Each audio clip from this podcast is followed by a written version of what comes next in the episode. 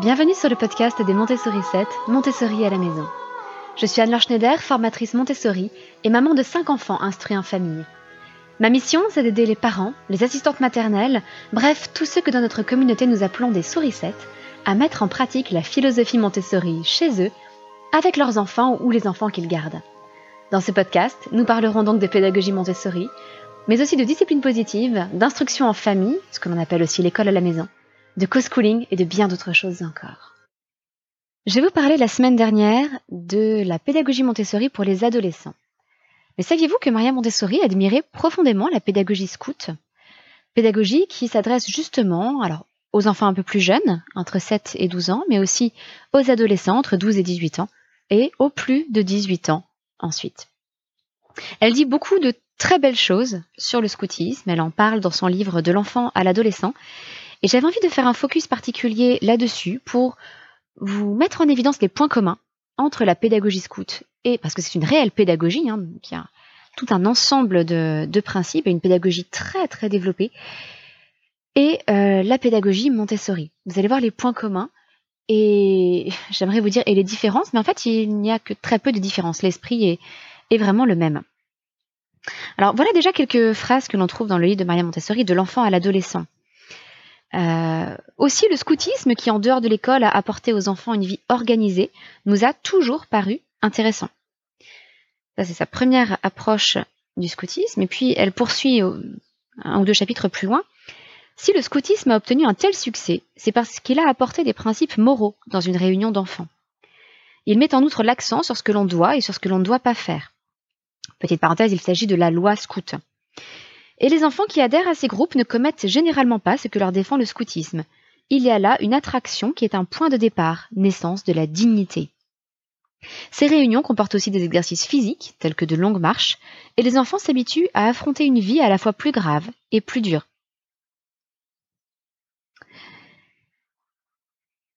Elle fait ensuite le parallèle entre l'enseignant qui fait sortir ses enfants, ses élèves, les emmène en promenade, et explique que c'est très différent dans le scoutisme, parce que l'adhésion des enfants est passive à l'école, alors que là, elle va être active. Or, il s'agit bien dans le scoutisme d'une réunion d'enfants qui ont sollicité leur adhésion à cette société. Et cette société se propose avant tout un but moral, celui par exemple de défendre les faibles et de se maintenir à un certain niveau moral. Ici, l'enfant peut promettre ou refuser. Aucun maître ne l'oblige à entrer dans cette société, mais c'est de son propre chef qu'il doit obéir à des principes, s'il veut en faire partie. Et le fait de se trouver ainsi réunis entre individus qui ont librement accepté les principes d'une société constitue un attrait pour cette société, dont les limites ne sont plus les murs d'une pièce, mais seulement des limites d'ordre moral. Les scouts se donnent donc une règle de vie, dont la difficulté et la dureté dépassent ce que l'on aurait cru possible d'être supporté par des enfants de cet âge. Je reviendrai d'ailleurs là-dessus sur la loi scout et tout ce qu'elle implique. Maria Montessori continue. Ainsi, les longues promenades, les nuits en plein air, la responsabilité de ses propres actions, le feu, les camps, etc., représentent autant d'efforts collectifs. Le principe moral qui se trouve à la base nécessite une adhésion de l'individu. C'est l'adhésion de l'individu à la société. Et c'est là l'essentiel. beaucoup, beaucoup de belles choses d'après Maria Montessori dans le scoutisme. Et puis, euh, lorsque un peu plus loin, Maria Montessori parle de euh, la maîtresse qui, avant six ans, devait s'effacer et laisser agir l'enfant, elle dit que ça n'est plus possible après six ans parce que l'enfant vit deux existences parallèles, son existence au foyer et son existence dans la société. Et elle dit les scouts nous apportent là des éléments utiles. Quand ils se rendent à la campagne ou dans les bois, ils se livrent à des exercices de souplesse. L'expérience pratique est elle aussi utile à cet âge. Aussi, ces enfants, pour décider du lieu de leur sortie, observent par exemple des objets que ceux qui les ont précédés sur la route ont laissés à leur intention. Ces signes leur serviront à trouver leur chemin. Ou bien les groupes qui se suivent séparément apprennent à reconnaître par la direction d'un objet donné, considéré comme un signal, la direction qu'eux-mêmes devront prendre. Il y a là un exercice actif qui habitue les enfants à observer, à chercher. Cette méthode est tout à fait différente de celle qui consiste à promener l'enfant en le tenant par la main. Et puis une autre activité scout consiste à étudier des pistes d'animaux, etc., etc. Donc vous sentez chez Maria Montessori cette admiration pour la pédagogie scout. Et c'est bien compréhensible. Je vais vous s'en dire un petit peu plus pour que compreniez pourquoi. C'est vrai que le scoutisme, personnellement, m'a toujours beaucoup intéressé. J'ai moi-même été louvette, donc les, enfants de moins de 12 ans, euh, puis guide quand j'étais adolescente, puis guide aîné lorsque j'étais un peu plus grande, euh, lorsqu'on a dépassé l'adolescence. Et il faut savoir que l'année de fondation du scoutisme, c'est 1907.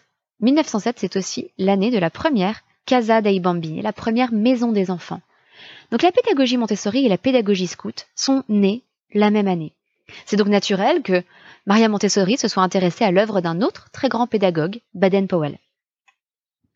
Le scoutisme, en effet, a été créé par cet Anglais, Baden-Powell, un militaire, un officier, qui, pendant la guerre des bourgs, a utilisé des jeunes enfants, des adolescents, si vous voulez, pour, euh, en tant qu'éclaireur, en tant que sentinelle, pour les aider, en particulier lors du siège de Mafeking. Et à son retour en Angleterre, euh, son expérience avec ces adolescents a suscité un enthousiasme dément chez les jeunes Anglais. Et les adolescents anglais lui écrivaient pour lui demander des conseils. C'était une expérience qu'ils avaient envie de vivre également. Et ainsi, petit à petit, il a développé la pédagogie scout. Il a écrit un livre qui s'appelle Éclaireur, euh, dans lequel il expose les principes qu'il estime être importants dans le scoutisme. Bien entendu, le scoutisme n'est pas sorti de nulle part. Euh, Baden-Powell s'est inspiré de nombreuses autres euh, initiatives qui avaient déjà vu le jour. Euh, chez les Allemands ou les Autrichiens, il y avait les Wandervogel. Baden-Powell s'est aussi beaucoup inspiré de la chevalerie. il y avait le, le woodcraft américain pour le woodcraft. Il s'agit du travail du bois, littéralement. Donc le woodcraft, en fait, c'est la vie dans la forêt, si vous voulez. Et il a fait une espèce de synthèse de tout ça, de son expérience pendant la guerre des bourgs. Et en 1907, donc, il a lancé le premier camp scout. Pourquoi scout? Parce que scout, en anglais, veut dire éclaireur. Donc tout simplement, ces adolescents qu'il employait comme éclaireurs, c'est ce qui a donné le nom du scoutisme. C'est vrai qu'en français, on a ces deux termes. Vous avez sûrement déjà entendu parler des scouts et des éclaireurs. Euh, ça dépend des mouvements. Certains mouvements ont traduit le nom et d'autres ne l'ont pas traduit. Parce que le scoutisme aujourd'hui, c'est toute une galaxie. Euh, il y a toutes sortes de scoutisme, avec des variantes pédagogiques, mais quand même des choses assez similaires qui sont au cœur de ce qu'est le scoutisme. Vous avez des scouts de toutes les religions. Vous avez des scouts musulmans, des scouts juifs, des scouts protestants, des scouts catholiques, tout ça en France. Vous avez des scouts laïcs. Euh, vous n'avez pas, à ma connaissance, de scouts athée. C'est-à-dire que le scoutisme reste un mouvement spirituel. Euh, il y a l'idée d'une transcendance. Donc c'est un petit peu comme dans la pédagogie Montessori aussi. Euh, je répète souvent que la pédagogie Montessori est compatible avec toutes les religions. Elle est parfaitement compatible avec une simple spiritualité. En revanche, elle ne me semble pas vraiment compatible avec l'athéisme. C'est un débat pour un autre jour, mais en tout cas, on retrouve déjà cette distinction également dans le scoutisme. Et là, vous allez peut-être vous dire que mince, mais ça veut dire que le scoutisme, c'est l'héritier d'un mouvement militaire. Est-ce que c'est quelque chose de euh, hargneux? Est-ce qu'on apprend aux enfants à, se bagarrer, à, se, à lutter, à se battre? Pas du tout. Et j'aime beaucoup cette phrase de Baden-Powell qui dit qu'à la fin de ma carrière militaire, je me mis à l'œuvre pour transformer ce qui était un art d'apprendre aux hommes à faire la guerre en un art d'apprendre aux jeunes à faire la paix le scoutisme n'a rien de commun avec les principes militaires. En effet, le scoutisme est avant tout une éducation à la paix. Et là, on retrouve quelque chose qui est cher, très très cher au cœur de Maria Montessori. Baden-Powell comme Maria Montessori ont connu des guerres mondiales. Et leur souhait le plus cher était d'éviter cela. Ils ont connu les atrocités de la guerre, ils savent ce que c'est. Et Maria Montessori a toujours été attachée à encourager, à développer chez les enfants la curiosité et l'intérêt pour les autres cultures, les autres civilisations, afin de développer la paix entre les peuples. Et elle estimait que la paix entre les peuples devait passer par l'éducation. C'est exactement le même esprit dans le scoutisme. Je vais reprendre avec vous les trois grandes étapes du scoutisme, euh, le louvetisme, le scoutisme et les routiers, afin que vous ayez une idée un petit peu plus euh, précise de, de chacun de ces mouvements et de ce, que, de ce qui est au cœur de la pédagogie. Vous allez voir que, donc déjà, il y a effectivement une séparation suivant les âges. et que ça correspond un petit peu aux périodes, euh, au grand plan de développement, pardon, que Maria Montessori avait observé. Donc il y a d'abord les louveteaux pour les enfants entre 7 et 12 ans, ce qui correspond au deuxième plan de développement suivant Maria Montessori. Euh, dans certains mouvements, les filles s'appellent des Jeannettes. Et ensuite, entre 12 et 17 ans, vous avez, 12 et 18 ans, vous avez les scouts et les guides, parfois appelés les éclaireurs, les éclaireuses. Et au-delà de 18 ans, vous avez les routiers et les guides aînés. Alors pour simplifier, je vais employer le vocabulaire des scouts d'Europe. Euh, le terme d'éclaireur, par exemple, euh, on le retrouve chez les scouts unitaires de France. Euh, les Jeannettes, on les retrouve aussi chez les scouts unitaires de France. Chez les scouts de France, qui sont différents des scouts unitaires de France.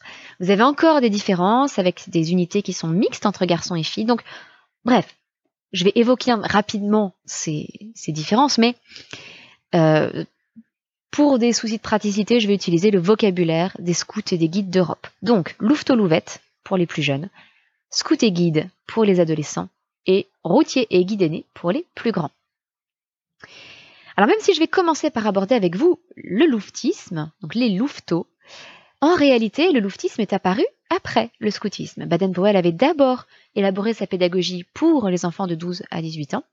Et c'est Vera Barclay, euh, une femme, l'une des collaboratrices de Baden-Powell, qui a davantage théorisé euh, les principes du louvetisme. Alors, bien entendu, avec euh, Baden-Powell, l'idée vient de Baden-Powell, mais mais elle avait déjà créé une première meute, on appelle ça une meute de louveteaux, donc un groupe de louveteaux, en 1915. Et c'est en 1916 que Baden-Powell a eu euh, commencé à organiser, si vous voulez, la branche du louvetisme.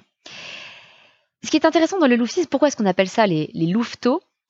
C'est parce que toute la pédagogie s'inspire du livre de la jungle, le livre de Rudyard Kipling.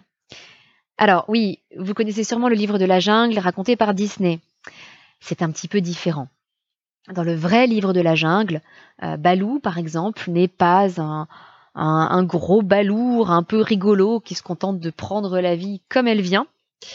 Euh, pas du tout, pas du tout, pas du tout. Balou, c'est un, professeur de la jungle et euh, il a un rôle bien différent chez les, les louveteaux et les louvettes. Donc l'idée dans les, le mouvement du louvetisme et les louveteaux et les louvettes, c'est que chaque petit, chaque jeune enfant est comme un loup dans la meute, euh, la meute qui est présente dans le livre de la jungle.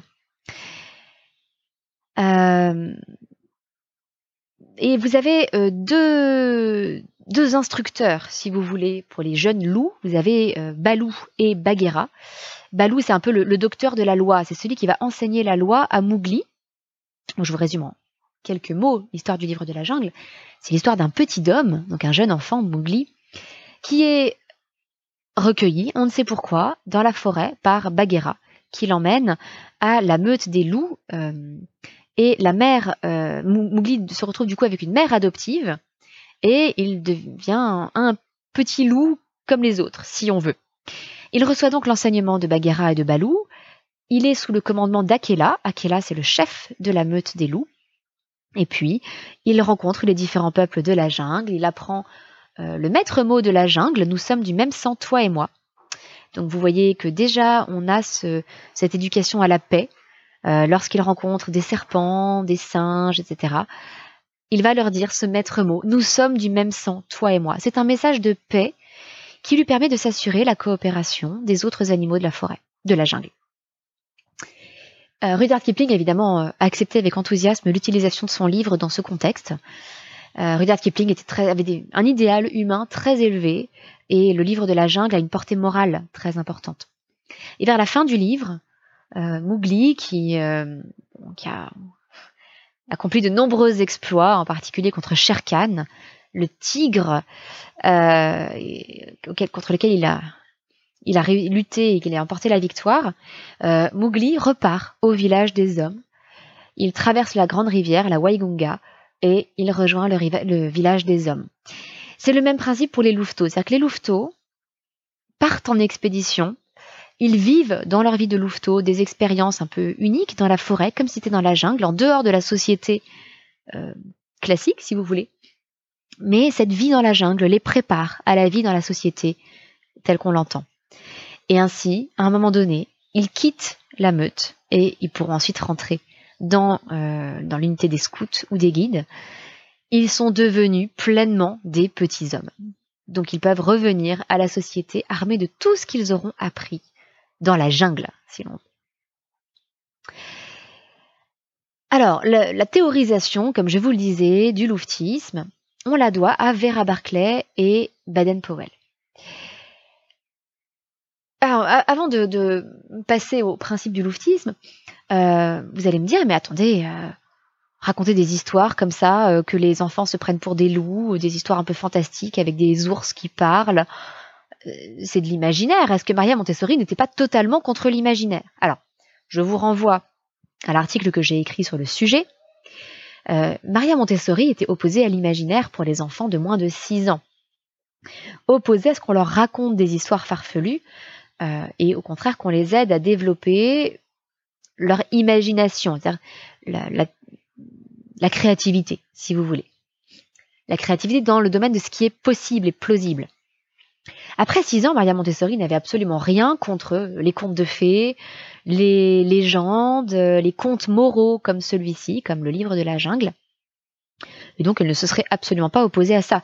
Maria Montessori elle-même aimait beaucoup les contes de fées de façon personnelle. Simplement, elle estimait qu'il n'était pas destiné à des enfants de moins de 6 ans. C'est tout. En fait, ça s'arrête là. Donc, pas de souci là-dessus. Alors, le fonctionnement de la meute, c'est que vous avez un groupe de jeunes enfants entre 7 et 12 ans. Les enfants euh, sont sous l'autorité d'Akela, qui est le grand chef, qui est le chef de la meute, qui est donc un jeune adulte, ça peut être un jeune homme ou une jeune femme.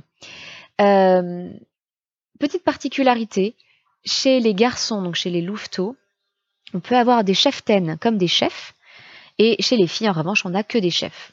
Je pense que c'est un héritage du fait que Vera Barclay était l'une des, des fondatrices, et puis du fait que les jeunes enfants ont parfois souvent d'une présence un peu plus maternante aussi. Et donc, il est euh, parfaitement cohérent de retrouver même chez les garçons des cheftaines. Euh, dans les mouvements qui ne sont pas mixtes, en revanche, chez les scouts et les guides, euh, les scouts sont encadrés par des chefs, et les guides par des cheftaines. Donc on reste entre filles et entre garçons. Euh, les autres chefs prennent des noms de jungle. Donc Akela qui est un nom de jungle, mais vous avez d'autres noms de jungle. La plupart du temps, vous avez un chef, on appelle ça un assistant, donc qui n'est pas le grand chef, mais un assistant, qui s'appelle Bagheera, un autre qui s'appelle Balou, et puis vous pouvez avoir toutes sortes d'autres noms de jungle. Ça peut être euh, Ati, euh, ça peut être le Ati, c'est l'éléphant, euh, ça peut être le porc épic, euh, ça peut être euh, Mang, la, chauve-souris. Bref, peu importe, ce sont des personnages à chaque fois du livre de la jungle qui ont un nom spécifique. Et puis, les garçons ou les filles sont organisés dans ce qu'on appelle des sizaines. Alors, une sizaine, c'est un peu comme une dizaine, c'est un groupe de six. Bon, c'est rarement un vrai groupe de six, ça peut être des groupes entre 4 et 7. Euh, mais donc les garçons sont organisés par sizaine avec un cisonnier qui est le chef de sizaine. Et ils sont ordonnés dans la sizaine. Vous avez un second, un troisième, un quatrième, etc. Jusqu'aux petits nouveaux qu'on appelle des, euh, des pattes tendres. Euh, la vie, cependant, de la meute ne s'organise pas dans les sizaines. L'unité de base dans la meute, c'est la meute tout entière. Il n'y a pas aucune compétition entre les sizaines il peut y avoir euh, des, jeux, il peut y avoir toutes sortes de choses, mais l'idée ultime n'est pas la compétition. Pour vous expliquer, au moment du camp, les tentes des différentes cisanes, en tout cas c'est la pédagogie telle qu'elle a été créée. Parfois elle est appliquée différemment, mais c'est l'idée derrière le louvetisme. Les tentes de chaque cisane sont disposées en arc de cercle. L'idée est de former une grande famille heureuse. Et il y a de multiples épreuves durant le camp, par exemple un concours cuisine, euh, le festin de saillie, vous avez des olympiades, donc des épreuves sportives, vous avez toutes sortes de choses. Et vous avez une sizaine qui va remporter chacune de ces épreuves. Seulement, lorsque, à la fin du camp, Akela va annoncer qui a gagné quoi, Euh, chaque cisène va remporter un flot. Donc, par exemple, euh, les cisènes portent des couleurs. Ce sont des couleurs de pelage.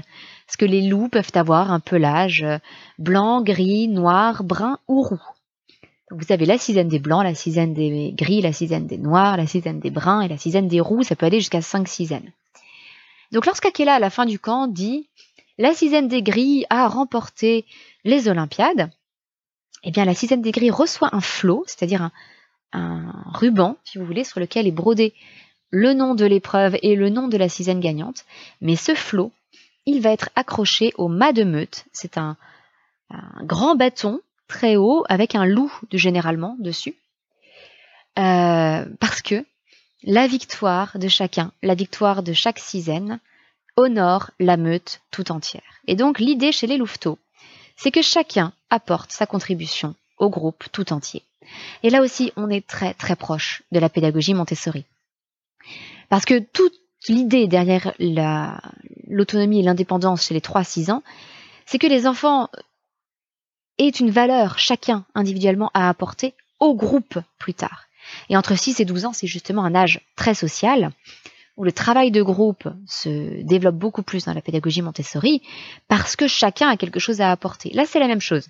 Chaque sixième a quelque chose à apporter à la meute tout entière.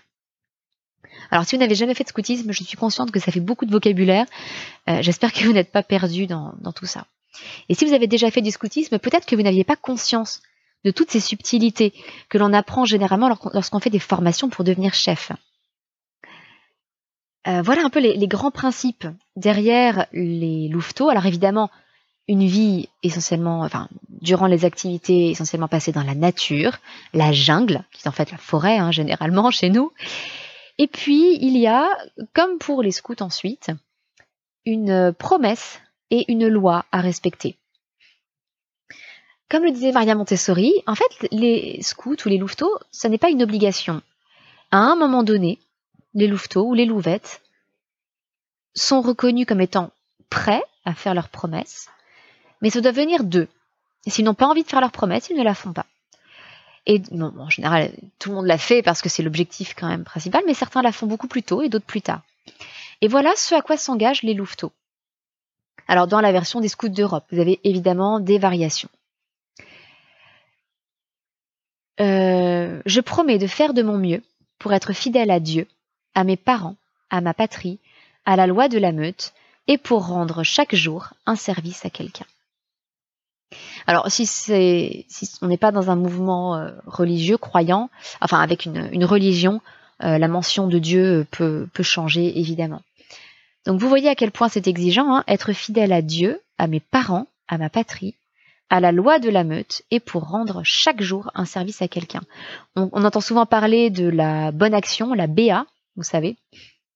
Mais euh, voilà, il y a déjà ça en fait chez les louveteaux. Donc ça n'est voilà, c'est quelque chose de, de, pas évident hein, à respecter déjà si jeune. Et voici un petit peu tout ce qui tout ce qu'il y a comme commandement, comme loi à respecter chez les louveteaux et les louvettes. Mais encore une fois, ce qui est intéressant, c'est que il n'y a pas de sanction, il n'y a pas de système judiciaire. Euh, c'est un idéal de vie. Et, cette loi, elle est tellement exigeante qu'on n'a jamais fini totalement de la respecter. Alors, la loi de la meute, c'est le louveteau écoute le vieux loup, le louveteau ne s'écoute pas lui-même. Le vieux loup, ce sont les chefs. Alors, vous allez me dire, bon, c'est un peu rébarbatif. Mais ça n'est qu'une partie de, des principes que respectent les louveteaux. Vous avez la devise. La devise des louveteaux, c'est de notre mieux. De notre mieux. quand on a dit ça, on a un peu tout compris. Hein. Et puis vous avez les maximes les maximes, c'est un petit peu comme la loi scout dont je vais vous parler plus tard. Le louveteau pense d'abord aux autres. Le louveteau ouvre ses yeux et ses oreilles. Le louveteau est toujours propre. Le louveteau dit toujours vrai. Le louveteau est toujours gai. Exigeant, hein, quand même. Alors, euh, vous reconnaîtrez là-dedans des choses qui sont assez intéressantes dans une pédagogie Montessori. Le louveteau pense d'abord aux autres, c'est le but de toutes les leçons de grâce et courtoisie. Le louveteau ouvre les yeux, euh, ses yeux et ses oreilles. Tout le développement sensoriel que l'on fait dans la pédagogie Montessori a le même objectif. Et vous avez des exercices spécifiques des louveteaux, euh, comme le jeu de Kim, qui, a été inventé par Baden-Powell, qui s'attache à ça. Le jeu de Kim, c'est que vous mettez beaucoup d'objets euh, sur un tissu, par exemple, et vous observez tous ces objets. Et vous avez un temps limité, par exemple une minute. Et au bout d'une minute, vous couvrez tout ça d'un drap et vous devez répéter tous les objets dont vous vous souvenez. Difficile, hein Baden-Powell faisait faire de grands exercices d'observation à, ces jeunes. Euh, par exemple, il leur demandait de, euh, de se retrouver à un endroit et puis de lui dire combien de personnes avaient un chapeau là où ils sont passés, sur la place, par exemple. Donc il encourageait vraiment à voir le monde à travers tous les sens, exactement comme dans la pédagogie Montessori.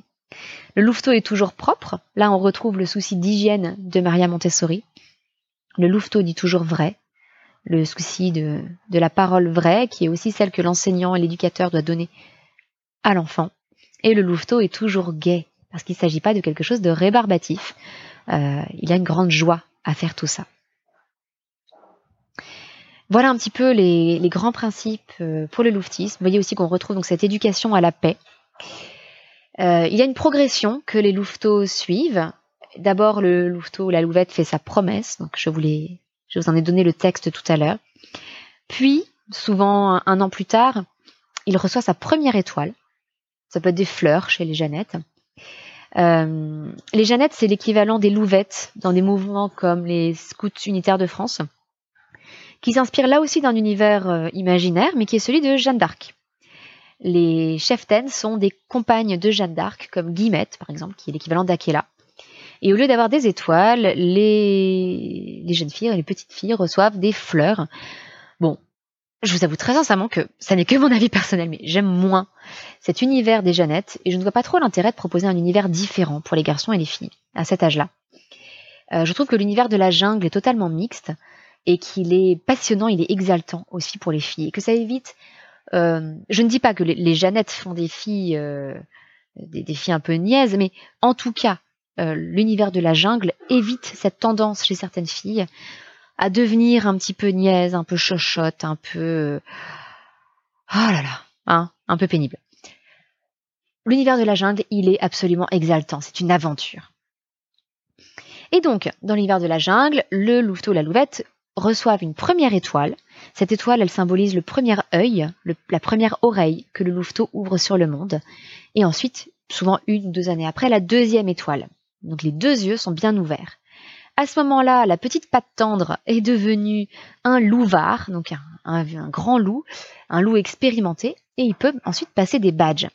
Ces badges, ce sont des spécialités, des compétences que l'on invite l'enfant à développer suivant ses centres d'intérêt ou suivant les choses justement qu'il aurait besoin de développer. Donc là aussi, on est dans une grande liberté de choix dans les activités, exactement comme dans la pédagogie Montessori. Vous avez un badge euh, photographe, par exemple, ou un badge ami de la nature, un badge euh, euh, bibliothécaire, un badge sur le travail du bois, des badges spirituels, enfin, vous avez toutes sortes de badges. Et donc le chef, les chefs peuvent voir avec les jeunes pour les guider dans les badges qu'ils ont envie de faire les guider à la fois vers le développement des compétences qu'ils ont déjà, euh, d'aller au bout des choses, de, mener à bien des choses complexes dans les domaines dans lesquels ils sont déjà forts et compétents, mais aussi d'aller chercher des domaines pour lesquels ils sont moins compétents et dans lesquels ils pourraient se dépasser et apprendre un peu plus. Donc je trouve ça assez formidable et donc l'idéal c'est quand le jeune peut sortir des louveteaux ou des louvettes, la manche pleine de badges, il a montré l'exemple aussi aux jeunes louveteaux. Il y a vraiment le mélange des âges qu'on retrouve encore dans la pédagogie Montessori avec une grande exemplarité des plus âgés euh, envers les plus jeunes. Il y a une complémentarité aussi entre les, plus jeunes et les plus âgés. Et à la fin donc de ce parcours, le jeune louveteau, la jeune louvette, euh, saute par-dessus le Madmeute, il traverse la Waigunga, la grande rivière, et rejoint donc les scouts ou les guides. Et là, les choses sont encore différentes. Alors le scoutisme, là pour le coup, c'est vraiment donc l'invention de Baden-Powell avec toutes les influences dont je vous ai parlé précédemment.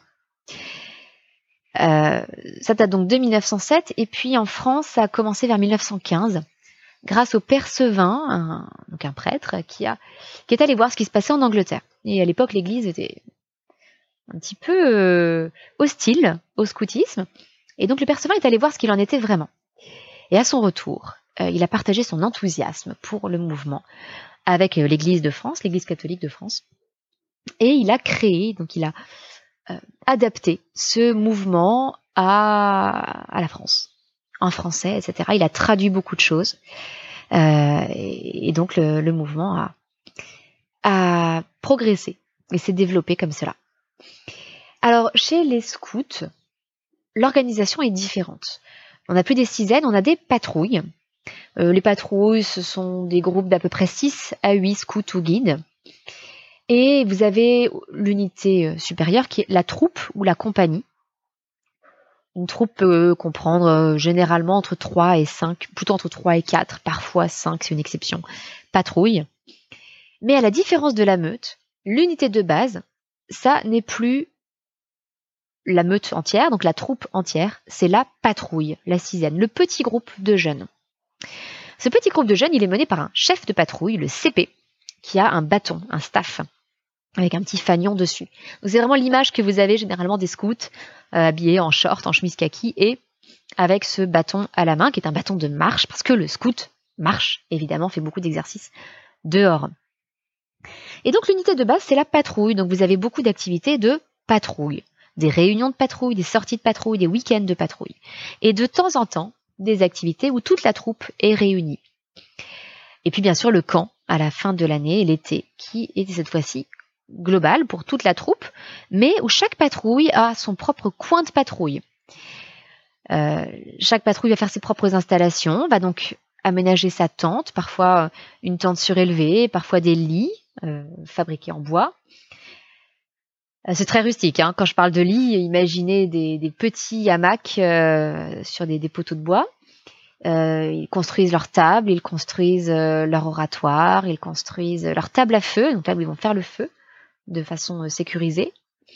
Leur vaisselier, là où ils font la vaisselle, leur, leur douche, leur feuillet, ce sont les toilettes. Bref, ils s'installent, ils travaillent le bois, etc. Et, là, pour le coup, chaque patrouille donc, est une unité un petit peu différente, euh, un petit peu distincte des autres, et il y a davantage une idée de compétition, ou plutôt d'émulation. Puisque cette fois-ci, euh, à la fin du camp, si une patrouille a remporté une épreuve, le flot correspondant va euh, non pas sur quelque chose qui serait propre à la troupe, mais sur le staff du CP. Donc sur le bâton de la patrouille, si vous voulez. Donc il y a une fierté qui se développe pour telle, pour chaque patrouille, chaque patrouille ayant un nom. Les noms classiques, c'est le cerf, le lion, euh, euh, l'aigle. Ça, ce sont les, trois, peut-être les plus classiques. Ça peut être toutes sortes de choses. Euh, moi, quand j'étais au guide, mon nom de patrouille, c'était ah bah ça y est, il m'échappe. C'était en breton, donc c'était un petit peu différent et c'était euh, les stérènes, je crois, donc les mouettes, euh, des mouettes en breton. Et toutes les patrouilles de ma compagnie avaient des noms d'oiseaux en breton. Euh, voilà donc pour le, rythme de base. Vous, voyez que on retrouve encore une fois hein, le, le mélange des âges, etc. Et un point fondamental du scoutisme, c'est que c'est la formation du jeune par le jeune. Donc dans une patrouille, certes, vous avez le CP, qui est le chef de patrouille, et il a un second, qui est le second de patrouille, pour l'assister. Mais ça n'est pas le CP qui va passer son temps à apprendre des choses aux autres. Chaque membre de la patrouille a des postes d'action, un peu comme des spécialités, si vous voulez. Par exemple, euh, cuistot, ou topographe, ou euh, bout en train. Alors le cuistot, évidemment, va euh, apprendre des recettes et les enseigner aux autres. Euh, le bout en train, il doit connaître un maximum de chants et mettre euh, une bonne ambiance dans la patrouille. Le topographe, il va apprendre à s'orienter sur une carte et transmettre ces compétences-là aux autres. L'idée, c'est que on n'a pas un poste d'action parce qu'on est déjà fort dans ce domaine. On a ce poste d'action simplement pour progresser personnellement. Donc si je suis euh, par exemple topographe, eh je vais apprendre à lire une carte je vais apprendre à suivre un azimut, je vais apprendre à faire des croquis topographiques dans les, randonnées que, l'on fait. On appelle ça des explorations, les explos. Et tout ça, je vais l'apprendre ensuite à mes camarades de la patrouille. Donc même le plus jeune, qui a... Euh, parce que dans, dans la patrouille, vous avez des jeunes entre 12 et 18 ans et c'est un petit peu équilibré. C'est-à-dire l'idéal serait qu'on ait un jeune de 12, de 13, de 14, de 15, de 16, de 17, de 18. Bon, c'est pas vraiment comme ça que ça marche, mais il y a quand même un peu cet étagement des âges. Donc même si vous avez 12 ans, vous pouvez très bien apprendre à tous les autres membres de la sixième comment on suit un azimut. Il y a de fortes chances que le CP et le second sachent déjà comment on fait, mais c'est pas grave. Vous allez leur rafraîchir la mémoire. Et je trouve ça très enrichissant que les plus jeunes puissent apprendre des choses aux plus âgés. On retrouve là encore des, des principes de la pédagogie Montessori où le travail de groupe se fait avec un mélange des âges et où l'on respecte chacun, du plus jeune au plus âgé. Et c'est valable aussi chez les chefs, parce qu'il y a donc des chefs de troupe qui ne sont pas présents aux activités de patrouille, qui sont présents aux activités de troupe. Et là aussi, ce sont des jeunes. Exactement comme, euh, je vous en parlais la semaine dernière, Maria Montessori estimait que les enseignants au collège et au lycée devaient être jeunes, de jeunes maîtres. Ben là, c'est pareil. Ce sont des jeunes, euh, moins de 30 ans en général, qui, euh, qui donnent de leur temps bénévolement c'est un, magnifique service qu'ils rendent. Euh, ils ne sont pas payés. Hein. Quand il y a une cotisation, c'est pour payer les repas pendant les, week-ends et les choses comme ça, mais ou pour payer le camp. Mais il n'y a pas du tout de rémunération des chefs. Hein. C'est du pur bénévolat. Et ça demande un sacré investissement. Hein. Ça correspond à si on accumule le temps d'un camp d'été et puis de toutes les activités de l'année, ce sont plusieurs semaines de travail. Euh, sur, sur l'année et avec beaucoup de préparation en particulier pour le camp avec des dossiers à remplir euh, beaucoup d'activités et le période du camp est très très très intense pour les chefs. Donc voilà, la jeunesse, l'éducation du jeune, la formation du jeune par le jeune. Donc c'est un, magnifique projet euh, pour l'adolescence qui permet aussi de sortir certains jeunes de, la rue, qui est souvent une mauvaise influence. Et je ne dis pas ça seulement pour l'époque actuelle, hein, c'était le cas en Russie par exemple. Euh, après la chute du communisme, ça a fait beaucoup de bien aussi le, scoutisme a fait beaucoup de bien aux jeunes à cette époque dans, ces pays-là, les pays de l'ex-URSS. Euh, voilà, on retrouve un peu tout ça. Et je vais vous parler de l'éducation à la paix chez les louveteaux. Euh, d'ailleurs, j'ai oublié de vous préciser qu'on encourage la paix envers les louveteaux des autres plaines. Les louveteaux des autres plaines, ce sont les autres louveteaux qui viennent d'ailleurs, d'ailleurs en France, d'ailleurs en Europe, d'ailleurs dans le monde. Et donc on est toujours très accueillant envers les louveteaux des autres plaines. C'est pareil pour euh, les scouts et les guides. Alors vous avez des mouvements qui sont davantage centrés sur la France, comme les scouts de France ou les scouts unitaires de France. Vous avez des mouvements comme les scouts et les guides d'Europe qui sont davantage orientés sur l'Europe et l'unité européenne. Ce sont des mouvements qui se sont beaucoup développés suite à la Deuxième Guerre mondiale, justement pour favoriser euh, une sympathie, une entraide, une curiosité, une saine curiosité envers les autres peuples d'Europe et pour favoriser donc des relations de paix entre des jeunes d'Europe en se disant que c'était ces jeunes qui allaient construire la paix de demain. Euh, les scouts, comme les louveteaux, ont eux aussi leurs principes, leurs lois, etc. Euh, vous avez par exemple les trois principes. Alors, on les trouve sous différentes formes. Voilà la forme des scouts d'Europe. Le devoir du scout commence à la maison. Hein, il ne s'agit pas uniquement d'être scout et d'être d'être bien, d'être moral, etc. Quand on est avec d'autres scouts, hein, ça commence dans sa famille, chez soi.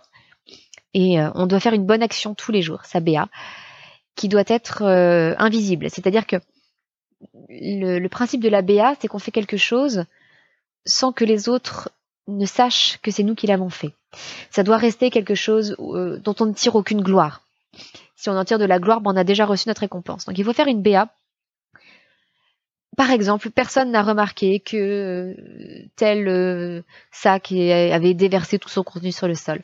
Eh ben, je vais le ramasser. Personne ne le saura, mais c'est pas grave, j'aurais fait ma BA. Ça, c'est le premier devoir. Le devoir du scout commence à la maison. Le deuxième chez les scouts d'Europe, c'est que fidèle à sa patrie, le scout est pour une Europe, et, pardon, le scout est pour l'Europe unie et fraternelle. Donc il y a à la fois une fidélité à sa patrie et en même temps aucun nationalisme. Vraiment une grande fraternité des peuples. Et le troisième principe, fils de la chrétienté, le scout est fier de sa foi. Il travaille à établir le règne du Christ dans toute sa vie et dans le monde qui l'entoure. Donc là, évidemment, c'est parce qu'il s'agit d'un mouvement euh, chrétien, catholique. Euh, ça ne sera évidemment pas le cas dans d'autres mouvements pour lesquels, par exemple, vous avez les éclaireurs neutres de France, qui sont laïcs. Et donc chez eux, euh, il y a de, la spiritualité, mais il n'y a ou, ou, le respect de la religion de chacun, Euh, et pour ceux qui n'ont pas de religion, simplement le respect de leur spiritualité. Il a simplement, du coup, chez les éclaireurs neutres de France, la notion qu'il y a une transcendance, qu'il y a quelque chose de plus haut, de plus élevé. À chacun, dans ce mouvement, d'établir euh, ce que c'est. Et vous avez la fameuse loi scout, qui est incroyablement exigeante. Alors, ça n'est pas un absolu, euh, comment dire, ça n'est pas... Euh, ça n'est jamais quelque chose que l'on respecte à 100%, évidemment, c'est un idéal de vie que l'on n'a jamais fini d'approfondir. Lorsque le, scout fait sa promesse, il s'engage à respecter cette loi. Je vais d'ailleurs déjà euh, vous lire le texte de la promesse, donc ce à quoi s'engage un scout ou une guide. Sur mon honneur, avec la grâce de Dieu, je m'engage à servir de mon mieux Dieu, l'Église, ma patrie et l'Europe, ça c'est pour les scouts d'Europe, à aider mon prochain en toutes circonstances, à observer la loi scout. C'est assez court, mais c'est assez intense. Hein. Euh, on retrouve le servir de mon mieux, qui était la devise des louveteaux, de notre mieux. C'est quelque chose auquel on s'engage sur notre honneur, mais avec la grâce de Dieu, parce qu'on sait bien que seul, on n'a pas la force de respecter tout ça. Donc on compte sur, cette, sur Dieu ou sur cette transcendance pour nous aider à, à tenir cette promesse. Et donc servir de mon mieux Dieu, l'Église, ma patrie et l'Europe. Aider mon prochain en toutes circonstances et observer la loi scout. Et la loi scout, à moi de la dérouler maintenant. Le scout met son honneur à mériter confiance. Donc là, c'est dire la vérité, par exemple. Le scout est loyal à son pays, ses parents, ses chefs et ses subordonnés. Le scout est fait pour servir et sauver son prochain. Le scout est l'ami de tous et le frère de tout autre scout. Encore une fois, hein, éducation à la paix. Le scout est courtois et chevaleresque on retrouve l'inspiration de la chevalerie, qui a beaucoup aidé Baden-Powell. Le scout voit dans la nature l'œuvre de Dieu. Il aime les plantes et les animaux.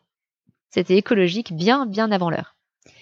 Le scout obéit sans réplique et ne fait rien à moitié. Le scout est maître de soi, il sourit et chante dans les difficultés. Le scout est économe et prend soin du bien d'autrui. Et peut-être le plus dur, le plus exigeant de tous, le scout est pur dans ses pensées, ses paroles et ses actes. Waouh Cette invitation à la pureté pour les adolescents, adolescents qui sont souvent euh, attirés par le malsain, aussi bien la violence que le sexe, que les drogues, euh, que des choses peut-être beaucoup plus anodines, comme euh, le fait de, de, répandre des ragots, de raconter des choses les uns sur les autres, de se moquer, de harceler. voilà, là, on invite à dépasser tout ça et à être pur dans ses pensées, ses paroles et ses actes. Sacré programme. Hein. Sacré programme et qui n'est pas imposé, encore une fois, aux jeunes. Les jeunes font la promesse de respecter cet idéal. Et puis, la devise des scouts, c'est toujours prêt. Alors ça, on le, connaît généralement, hein, scout toujours prêt. Les louveteaux de notre mieux. Et pour les plus âgés, les routiers et les guides aînés, euh, la devise, c'est rendre service. Et ça va ensemble en fait, hein, parce que quelque part, il s'agit d'être toujours prêt pour rendre service de notre mieux. Donc les trois devises fonctionnent vraiment très bien ensemble. Voilà pour les grands principes. Euh, comme pour les louveteaux, vous avez une progression, une deuxième classe, puis une première classe, qui est une progression individuelle avec un grand temps de réflexion. Maria Montessori parlait en clôture du lycée de prendre un mois de, réflexion pour rédiger un examen de conscience, un récapitulatif de tout ce que le jeune avait appris pendant son collège et son lycée. Eh bien, il y a un petit peu la même chose pour la seconde et la première classe, donc c'est ces épreuves, ces, ces, étapes, si vous voulez, puisque le jeune fait un raid, c'est-à-dire une marche. Il va marcher pendant euh, un, deux, trois jours, ça dépend un peu des circonstances, et hum, il va réfléchir, il va méditer, il va être un peu seul. Alors, pour des questions de sécurité, les raids maintenant n'ont quasiment, euh, quasiment plus jamais lieu seuls, mais les jeunes sont invités à, ne pas bavarder en fait, à, rester ensemble pour des questions de sécurité, mais séparément, si vous voulez. Et donc ils prennent ce temps de marche, de réflexion intérieure. Et euh, et ensuite, voilà, ils peuvent recevoir leur seconde classe, leur première classe. Et à la fin de, cette phase de scoutisme, donc vous avez vu, hein, on est très proche de ce que proposait Maria Montessori pour les collèges et les lycées, une vie dans la nature, très saine, avec des exercices physiques, une exigence morale très élevée, toujours, toujours, toujours une éducation à la paix, au dépassement de soi. Et ça correspond tellement bien à ce qu'est l'adolescence. Je vous disais la semaine dernière que c'était l'âge le plus merveilleux, le plus héroïque à la fois, et qui peut être le plus lamentable aussi. Ces jeunes ont besoin qu'on les invite à se dépasser. Le scoutisme est une, merveilleuse école de vie pour ça. C'est l'âge de l'héroïsme. C'est l'âge où, si l'on n'attend pas grand-chose des jeunes, ils vont nous donner encore moins. Mais si l'on en attend beaucoup d'eux, ils vont nous donner encore plus. C'est un âge assez extraordinaire. On, critique beaucoup les adolescents, on parle de la crise d'ado. Moi, je suis très admirative de cette période et, et j'aimerais qu'on lui redonne un peu toutes ces lettres de noblesse. C'est un âge extraordinaire. On a tellement d'exemples d'héroïsme à cet âge-là.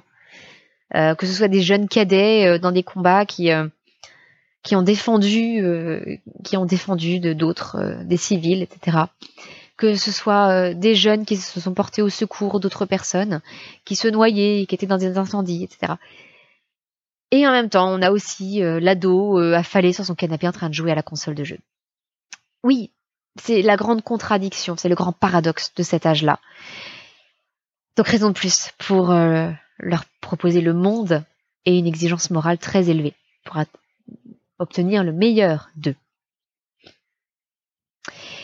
Et pour euh, l'étape suivante, lorsque le scout ou la guide a fini son parcours, en fait, ce n'est jamais fini. Parce que la promesse, on s'y engage pour la vie. Moi-même, j'ai été guide, mais en fait, je suis toujours guide cette promesse que j'ai prononcée, elle m'engage encore aujourd'hui pour le reste de ma vie.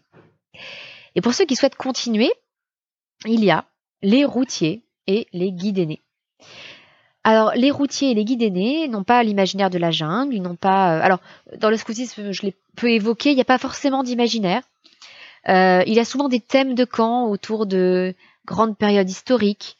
Euh, ça peut être les cow-boys et les Indiens, comme ça peut être la chevalerie, euh, ça peut être euh, les Vikings, ça peut être plein de choses. Et ce, thème va un petit peu euh, colorer le camp en donnant voilà une couleur un peu particulière. Les veillées vont s'organiser autour de ce thème. Les grands jeux vont s'organiser autour de ce thème, etc. Et le camp scout est évidemment plus long que le camp des louveteaux. Les louveteaux passent entre 4 et 10 jours en camp. Quand les scouts et les guides passent plutôt, vraiment au grand minimum une semaine, plutôt entre 10 jours et 3 semaines. Euh, 3 semaines, c'est long, hein. ça fait un, grand, grand camp. Mais cette vie en petite société d'adolescents, exactement comme ce que disait Maria Montessori aussi, de faire sortir le jeune de sa famille, le mélanger à des pères, à des jeunes de son âge, avec des chefs qui sont jeunes eux aussi, c'est là que le, le jeune grandit autrement puisqu'il se réfère au groupe de pères. Et le fait d'avoir cette exigence morale qui vient du groupe de pères, euh, l'encourage à, exiger encore plus de lui-même. Mais donc, lorsque on progresse encore, on devient routier ou guide. Alors, routier, euh, donc là, l'image, c'est celle de la route. C'est que justement, on est sur le chemin de la vie et le principe du routier, c'est qu'à un moment donné, il doit prendre son départ routier, s'engager sur la route de la vie. La, route, c'est une image. Donc, bah, on est routier là aussi pour sa vie entière. Donc, je suis guide né pour euh, le restant de mes jours. Ça n'est pas quelque chose que je pourrais changer. Alors, les, progressions sont très différentes euh, chez les routiers, les guides aînés, suivant les, les mouvements. Donc, je ne vais pas rentrer trop, trop, trop dans le détail. Ce qui est au cœur de la route, c'est le service le routier prend la route pour, prendre, pour rendre service. Euh, et il y a une phrase que je trouve pas mal, c'est que le, scout n'a jamais assez n'a jamais assez donné tant qu'il n'a pas tout donné. Et donc c'est vraiment cette idée de, rendre service. Euh, donc c'est l'image du, chemin, du pèlerinage sur la terre. il y a des, choses qui sont un petit peu euh, qui reviennent. Alors par exemple, euh, je me demande si ça n'est pas plutôt chez les filles d'ailleurs, mais il y a, euh, je crois que ça s'appelle l'heure lumière. J'ai un petit doute là tout d'un coup, euh, qui est une heure que on prend chaque jour pour se poser, réfléchir, prier. Euh, ou leur route chez les voilà ça s'appelle leur route chez les routiers. Heureusement que j'ai internet sous les yeux. Et ça s'appelle leur feu ou moment lumière chez les guides aînés. Et donc c'est un, petit temps d'introspection si vous voulez euh, de méditation de réflexion de prière. Donc c'est important de prendre ce recul à un âge où on est en train de construire le sens de sa vie. Qu'est-ce que je vais faire de ma vie? Qu'est-ce qui a du sens? Qu'est-ce qui n'en a pas? Euh, donc c'est ça fait partie des choses importantes de cette euh, tranche d'âge là euh, c'est aussi, alors vous avez les, routiers et les guidés qui ne sont entre guillemets que routiers et guidés et puis vous avez les routiers et les guidés en service. C'est-à-dire des jeunes qui servent aussi en tant que chefs. Euh, chef de louveteau, de louvette, euh, chef scout, assistant, etc., etc. Donc évidemment, leur service à ce moment-là, c'est déjà de transmettre le scoutisme aux plus jeunes. Mais euh, c'est le principe même du routier que d'être en service euh, à un moment ou à un autre. Alors vous avez euh, beaucoup de... Il n'y a pas de promesse chez les routiers parce qu'il y a la promesse scout et ça suffit. Euh, il n'y a pas besoin d'une promesse supplémentaire. Et puis, ce que je vous ai pas dit aussi, c'est que les, les routiers forment un clan et les guides aînés forment un feu, généralement. Donc on retrouve cette image de du clan En Marche qui campe, qui fait le feu le soir. Euh, le feu qui est aussi euh, le côté ardent que l'on va mettre dans sa vie. Euh, et la, progression chez les guides, par exemple, les guides aidés que je connais mieux évidemment, elle se fait en trois parties. A trois flots, un flot vert, un flot jaune, pardon, un flot vert, un flot rouge. et durant cette progression, le flot jaune, c'est d'abord simplement se lancer dans ce parcours. Et on va travailler petit à petit à un chef-d'œuvre, quelque chose que fruit de nos mains.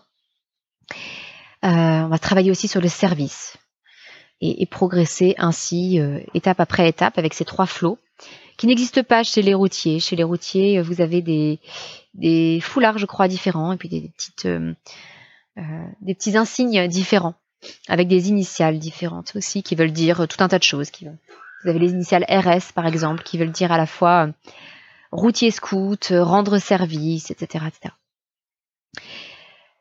Alors voilà, ça fait beaucoup, de, détails, mais euh, c'est un très bel idéal et on retrouve, alors je vous en parlerai lorsque j'aborderai la pédagogie Montessori pour l'université et les études supérieures, euh, mais on retrouve exactement le projet de Maria Montessori pour les plus grands, c'est-à-dire les mettre tout de suite dans une vie active. Donc là, effectivement, quand on est chef scout, c'est une vie très active, très concrète, très impliquée et, euh, et en même temps les amener à poursuivre leurs études, euh, leurs apprentissages. Donc le routier ou la guidée continue à apprendre avec ses camarades.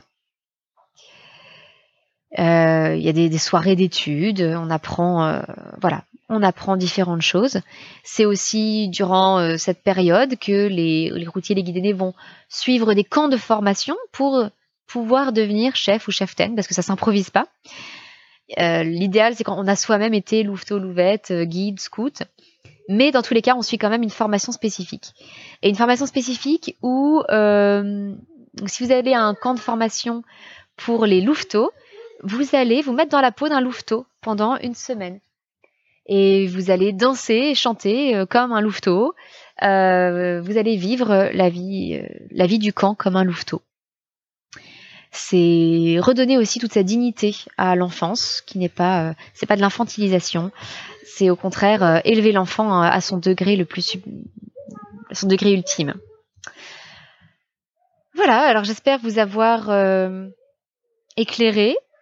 Pour quelqu'un dont le nom voulait dire éclaireur, le scoutisme, j'espère que ça aura été mon rôle aujourd'hui sur euh, la, beauté de cette pédagogie scout. Alors oui, une dernière précision aussi, je vous dis donc que les louveteaux, l'unité de base, c'est la meute, donc le groupe tout entier. Chez les scouts, c'est la patrouille, donc un petit groupe de jeunes. Chez les routiers, l'unité, elle est individuelle. C'est la personne qui s'est construite. Donc la personne euh, finit de se construire, simplement, et se tourne vers les autres.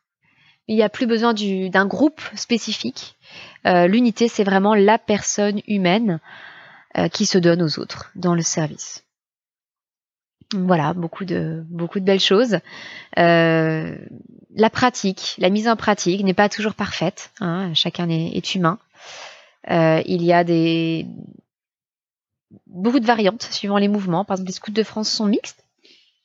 Les SUF, donc scouts unitaires de France, et les scouts d'Europe ne sont pas mixtes. Euh, les éclaireurs neutres de France, euh, j'ai envie de dire que ça dépend. En général, en général, ils sont pas mixtes. Vous avez voilà beaucoup de variantes. Euh, certains portent des bérets, d'autres des chapeaux à quatre bosses. Vous avez des scouts marins, vous avez des scouts de montagne.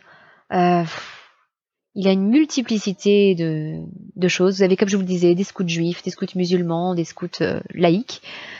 Tout ça est met en valeur la belle diversité de notre monde et dans tous les cas, un scout est le frère de tous les autres scouts du monde, quel que soit leur mouvement. On n'est pas, euh, voilà, moi j'étais guide d'Europe, ça ne veut pas dire que je suis sœur uniquement de tous les autres guides d'Europe. Non, je suis sœur de tous les scouts du monde entier, quel que soit leur mouvement. C'est vraiment l'idéal qu'avait Maria Montessori. Hein. Cette éducation à la paix, ce projet d'union, d'unité entre tous les jeunes du monde entier. Bon, cet épisode est déjà très long, il y avait beaucoup à dire sur la pédagogie scout et vous voyez beaucoup, beaucoup, beaucoup de similarités avec la pédagogie Montessori. Disons simplement que la pédagogie Montessori s'attache davantage aux apprentissages plus académiques, mais il y a quand même des parallèles parce que apprendre euh, à s'orienter dans la nature, pour Maya Montessori, ça fait partie des apprentissages académiques que tout le monde devrait apprendre à l'école. Apprendre, euh, apprendre à cuisiner, on le fait dans le scoutisme comme on le fait dans les écoles Montessori. Euh, et ça s'apprend pour Maria Montessori aussi à l'école. Donc la frontière est très floue, les deux sont totalement complémentaires. Disons simplement que le scoutisme s'intéresse davantage au temps euh, péri ou extrascolaire. C'est plutôt le groupe qui se réunit le week-end et ce que proposait Maria Montessori plutôt le reste de la semaine. Bon. Euh, j'espère en tout cas vraiment vous avoir euh, donné envie de découvrir davantage le scoutisme, même si vous, vous avez déjà fait du scoutisme. Peut-être vous plonger dans les parties un peu plus euh, théoriques, dans le livre Pourquoi pas éclaireur de, de Baden-Powell. vous avez aussi les livres donc de, Vera Barclay sur le louvetisme, comment conduire une meute, le louvetisme et la formation du caractère, et puis vous avez les merveilleux livres du Percevin et, d'autres grands chefs scouts euh, qui souvent signent leurs livres de leur totem, donc leur nom d'animal généralement, comme Hermine par exemple. Euh, voilà, beaucoup de, beaucoup de beaux textes à lire si vous voulez approfondir la question. Je vous souhaite une excellente semaine et je vous donne rendez-vous mardi prochain. À très bientôt. Votre petite sourisette, Anne-Laure.